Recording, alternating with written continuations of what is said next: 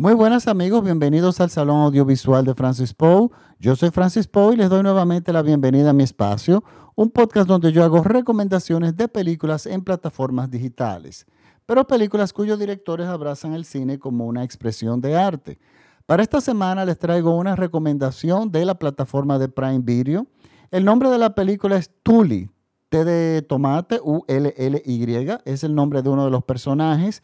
Es un drama de 2018 eh, dirigido por Jason Reitman. Este director, este joven director, ha entregado muy buenas películas, tanto como director como productor. Eh, lo podemos recordar en la película Up in the Air, aquella película estupenda con George Clooney, y la muy aplaudida Juno. Esta película a mí, de las que he visto de él, es de hecho la que a mí más me ha gustado.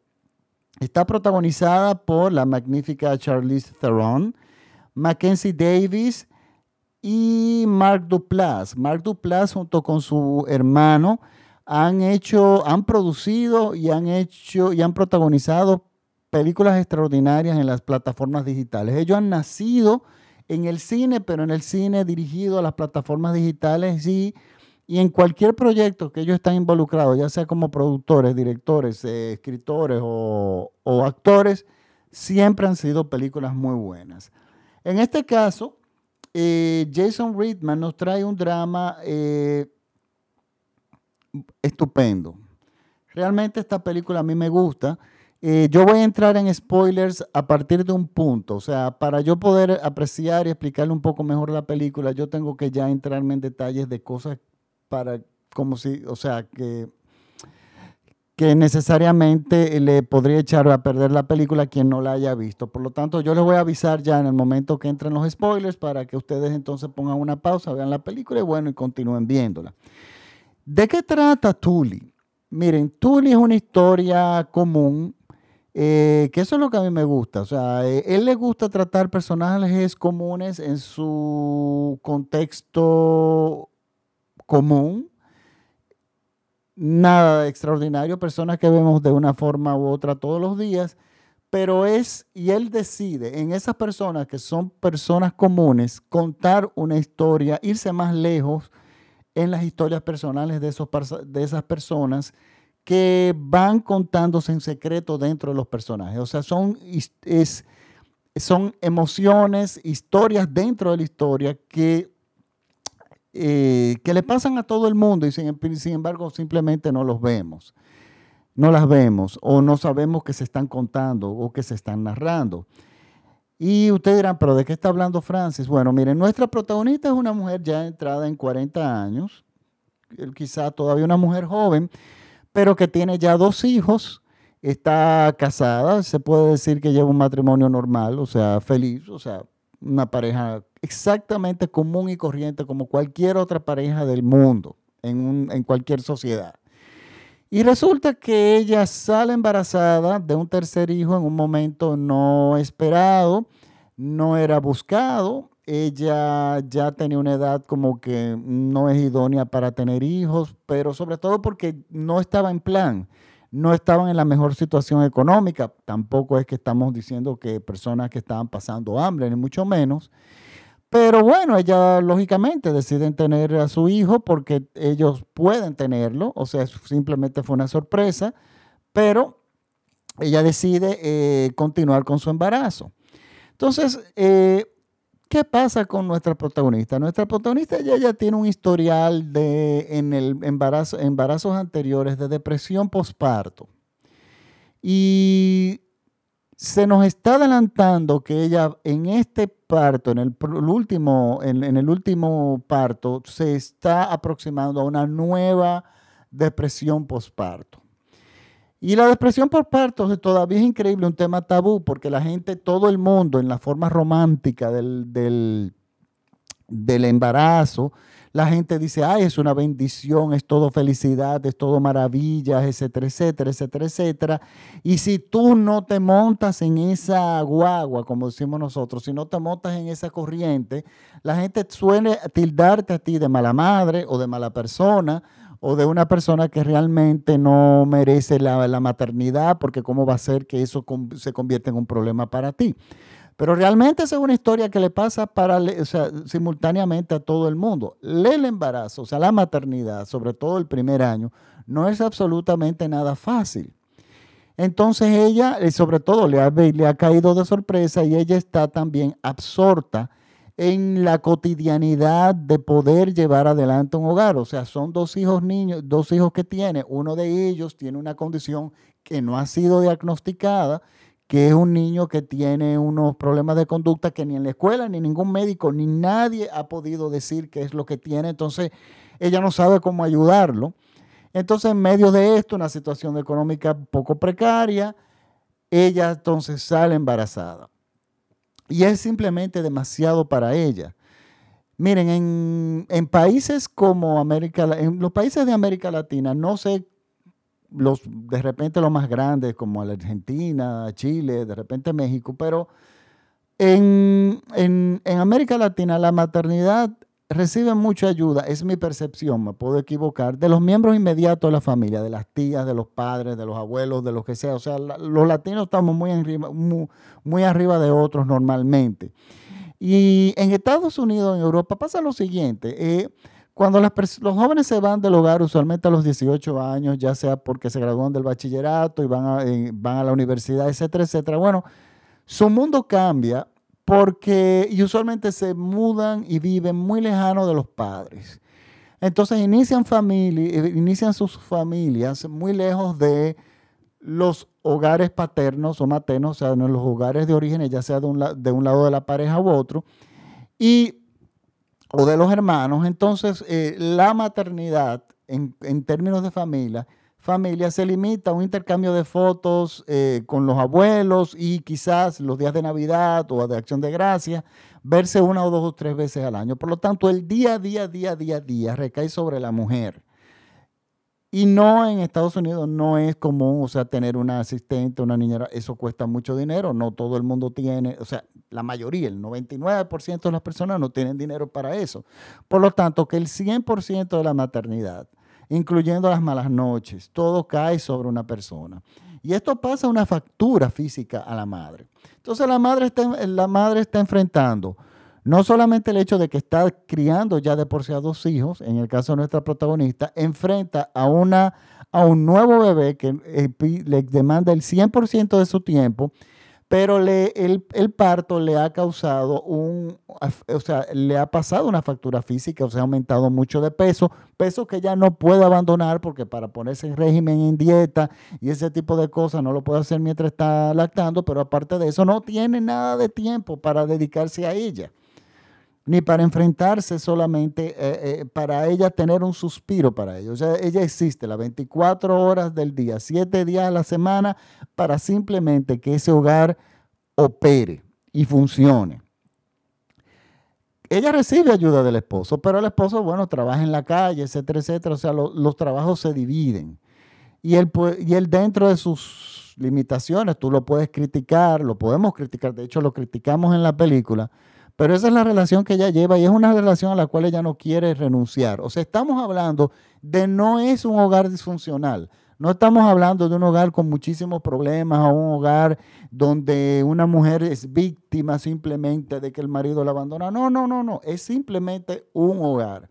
¿Cómo opera la normalidad de un hogar? O sea, el sacrificio que conlleva la maternidad. Que eso no quiere decir, y la película eso te lo deja muy claro, que es un que es un, es, es, es infelicidad. No, para nada. Es un momento o una, un momento en la vida que algún día acabará o, esa etapa pasará, pero que es una etapa, una etapa muy difícil. ¿Qué es lo interesante de esta película? Lo interesante de esta película es que pasa algo que es muy poco común. El hermano de nuestra protagonista, o sea, del personaje interpretado por Charlie Theron, le, dedica, le le pide a ella que le acepte por favor él pagarle una niñera nocturna. Él está en mejor condición económica que ella y decide hacer eso por su hermana para que de alguna forma su hermana pueda dormir, porque a todo esto no, una madre con dos hijos en las condiciones y con tan poca ayuda no tiene ni siquiera derecho al sueño. O sea, los bebés se levantan una hora, los que mejor les va, se levantan cada hora y ella está eh, amamantando, por lo tanto, eh, es de hecho una esclavitud. Y él le dice, pero óyeme una cosa, acéptame una niñera que entra a las 10 de la noche, simplemente esté con el bebé las veces que se levante para que tú simplemente puedas dormir bien. Ella declina normalmente eso porque el esposo dice, pero óyeme, yo no la puedo pagar, pero ¿cómo vamos a aceptar eso de tu hermano, etcétera, etcétera? Pero al final es tanto el peso su condición emocional es frágil que ella decide. Y aquí es donde entra el giro interesante de la película. La niñera, interpretada por Mackenzie Davis, llega a salvarle prácticamente la vida. Es una chica inteligente, es una chica jovial, es una chica que realmente se encarga muy bien de la bebé durante toda la noche y ella está descansada al día siguiente y el simple hecho de que ella empiece a descansar empieza a cambiar su vida. Ella entonces se involucra más, de hecho, con la bebé, con las cosas empiezan a funcionarle de alguno mejor, ella empieza a sentirse mejor. Pero ella crea un vínculo con esta niñera. Pero ¿y qué es lo que representa esta niñera que hace tan interesante la película? No es él simplemente una persona es una chica muy joven, la niñera, de algunos 22, 23 años. Es una chica muy joven que se hacen, crean un vínculo y se, se hacen muy amigas. Ok, de aquí en adelante, de este momento en adelante del podcast, ya yo voy a entrar en spoilers, porque yo le estaba hablando del contexto, pero aquí ya voy a entrar en cosas específicas. Por lo tanto, vean la película y retomen desde este momento en adelante a aquellas personas que todavía no la han visto. Pues resulta que lo que representa esta niñera no es realmente una amiga. Lo que representa este enfrentamiento entre la niñera y nuestra protagonista, Charlie Theron, es cómo nosotros somos personas totalmente diferentes en dos momentos diferentes de nuestras vidas. La chica representa aquella joven juventud, aquella, aquella mujer joven antes de casarse, que es nuestra protagonista, que llevaba una vida totalmente diferente, que tenía otro estilo de vida, que tenía otro tipo de pensamiento, otro tipo de valores, que tenía una búsqueda. Es ese momento brillante de la edad de los 20 años, de la década de los 20 años, que es totalmente opuesto a la persona que tú te conviertes cuando tienes 40. Y eso yo estuve hablando recientemente con un amigo. Digo yo, ahora actualmente yo tengo 51, 52, no sé, yo perdí la cuenta, pero yo no soy ahora mismo la persona que yo era en el año, cuando yo tenía 22 años o 23 años. Sin embargo, mis pasiones siguen igual, o sea, yo siempre he adorado el cine, siempre he adorado la música, pero yo como persona soy una persona totalmente diferente.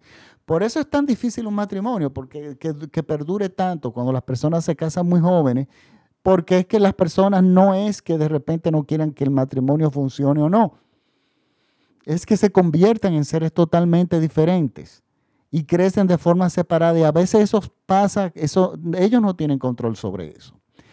Y este encuentro con la niñera es un punto de reflexión de nuestra protagonista de la vida que ella está teniendo ahora y, la, y quién ella era en, ese entonces, que cuando ella tenía 21 años, ella no se imaginaba que ella iba a estar tomando las decisiones que estaba tomando ahora, de tener tres niños, de llevar un matrimonio, eh, de querer seguir llevando un matrimonio. Esto no estamos hablando, y es importante aclararlo, que la protagonista no busca decir, ver que su, su persona de hace 20 años o 30 años atrás, era mejor que la persona que ella es ahora. Es simplemente un duelo entre su pasado y su presente.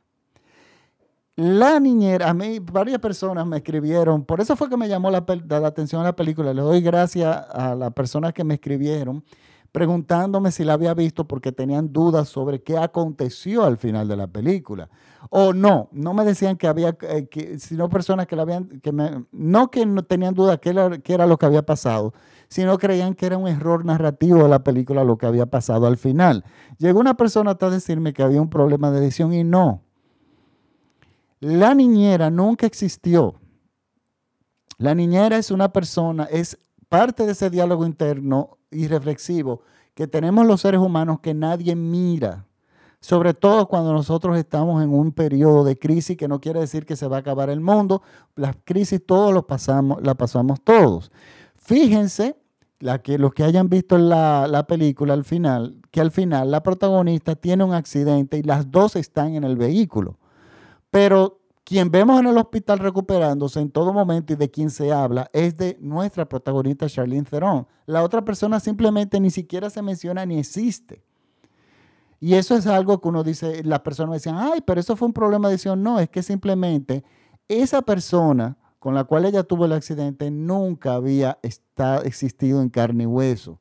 De hecho, cuando la niñera la visita al hospital, vemos que la visita como cualquier otra persona que nunca ha estado interna con ella. Porque esa persona de ese entonces no era una persona que había entrado en ningún momento de crisis todavía, que gozaba de esa juventud. Entonces, lo interesantísimo de esta película y eh, el aspecto maravilloso y sutil como se trata es ese enfrentamiento con nuestro pasado, con nosotros mismos y esa evaluación de esas personas que nosotros fuimos y quienes somos ahora. Y esa inevitabilidad de las cosas. O sea, eso era inevitable que ese tipo de cosas pasara. Y ella, en ese momento de reflexión, difícil de su vida, con un tercer embarazo, pero estamos hablando de que ella quería su matrimonio, o sea, ella no lo ve esto como necesariamente una crisis, porque los momentos de reflexión en el ser humano, la gente quiere explicar, eh, eh, eh, taguearlos como si fuera una crisis existencial y no necesariamente, son los momentos difíciles, nosotros tenemos, tendemos a comparar nuestro momento de ahora, nuestra vida de ahora con nuestro pasado nuestro pasado. Pero vemos que la película no es una película pesimista. Ella logra finalmente tener el envolverse, involucrarse con la bebé, le, le tiene un amor eh, enorme. Pero ese amor no lo veíamos en ese momento de reflexión, en el momento que ella estaba postparto, en el momento en que veíamos, veíamos que ella eh, lidiaba con todos estos frentes abiertos, incluyendo su físico, y vemos como el marido incluso sexualmente no se siente en ese periodo de la vida de ella atractivo, por lo tanto de repente no siente atracción hacia ella, de momento ella piensa, es, es muy duro para ella porque por todo lo que conlleva la situación. Entonces, claro, me gusta que las situaciones que son normales, que es un parto, que muchas personas eh, no aceptan que tú digas o que tú demuestres ni siquiera que tú tienes una crisis como eso porque la gente entonces entiende que ese matrimonio, empieza a especular que ese matrimonio se está desbaratando, que esa es una mala madre, que de repente el hijo no es de ella y que hay una historia que nosotros no sabemos y que algo está pasando, que nadie sabe, y todas esas especulaciones. Y señores, el ser humano tiene derecho a tener sus crisis, sus momentos de reflexión,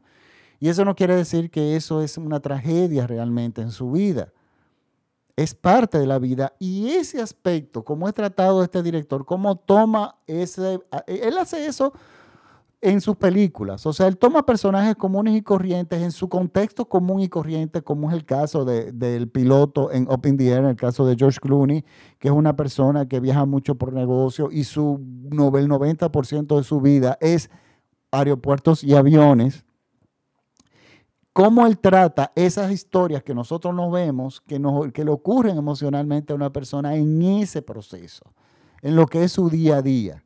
Lo mismo pasa, vemos en Juno, cómo esta niña tiene un embarazo eh, de tres, ella como una niña de 13 años, y cómo entonces ella, dentro de su niñez, empieza a analizar sus opciones. O sea, eso es lo que pasa lamentablemente en el caso de un, de, una, de adolescente que tiene un bebé. Pero él siempre tiene, el, director lo trata siempre con maestría, siempre busca actuaciones maravillosas. Señores, Charlene Theron está fantástica, como siempre cuando ella toma un papel serio, porque ella, uno de sus problemas grandes es su extrema belleza.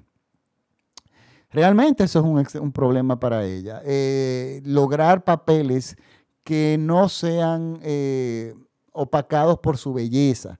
Y sin embargo aquí ella lo, se transforma nuevamente, así como lo hizo en Monster y lo ha hecho en otras películas, y ella se convierte en una mujer común y corriente. Y que no decimos que es una mujer fea, pero no es por lo más imposible decirlo con ella, pero no es, es glamurosa, no es, eh, incluso es una, simplemente una persona común y corriente. Señores, esta es una película bellísima, estupendamente actuada por todo el mundo, pero sobre todo magistralmente dirigida y magistralmente escrita y editada. Yo, es mi recomendación de la semana. Hay más películas que recomendar, pero quise optar por esta porque es esas películas, de esas películas que están escondidas en los menús, que son extraordinarias, pero muchas veces no las vemos. No nos damos cuenta que están ahí. Les recuerdo que el nombre de la película es Tully. Está en la plataforma de Prime Video. Eh, bueno, les recuerdo que este podcast es, escuchado por todo México por vía radiola.com.mx. Un saludo a mis eh, colegas de Radiola y a mis eh, seguidores en todo México. Les recuerdo que este programa también viene patrocinado por Cielo Azul en República Dominicana, tu nuevo normal para lavar, un nuevo extraordinario detergente. Y les recuerdo que para los residentes en el área de New Jersey, Pensilvania y Nueva York, eh, tenemos a... Eh, ay Dios, se me ha borrado esto aquí. Eh, um, ok, ya lo encontré. Disculpen que estos, los iPhones se les cierran a uno tenemos a M Construction Partners LLC en el área de New Jersey, Nueva York y Filadelfia. Son un grupo de dominicanos eh, que les doy muy buenas referencias de ellos, que cualquier tipo de trabajo de construcción en sus hogares o en su, o en su, o en su trabajo o en su empresa, ellos lo hacen, ya sea de reparaciones, de chimeneas, de techo, reconstrucciones, pintura, todo lo que tenga que ver con ese con las reparaciones o los cambios en su hogar, pueden contar con M Construction Partners LLC. El teléfono es el 973-842-6305 Hablan con Luis y díganle que van de parte del Salón Audiovisual de Francis Poe y él lo va a tratar de una forma, en forma espectacular. Bueno, ahora sí me despido. Recuerden que este podcast es escuchado, eh, perdón, está disponible en todas las plataformas, en Spotify, en iTunes. Y me pueden seguir en mi página de Facebook, el Salón Audiovisual de Francis Poe, o en, en Instagram y en Twitter como arroba Francis Poe. Por favor, si les gustan mis podcasts, compártanlos con sus amigos y nos vemos hasta el próximo, la próxima semana con una nueva recomendación. Muchísimas gracias por la sintonía. Chao.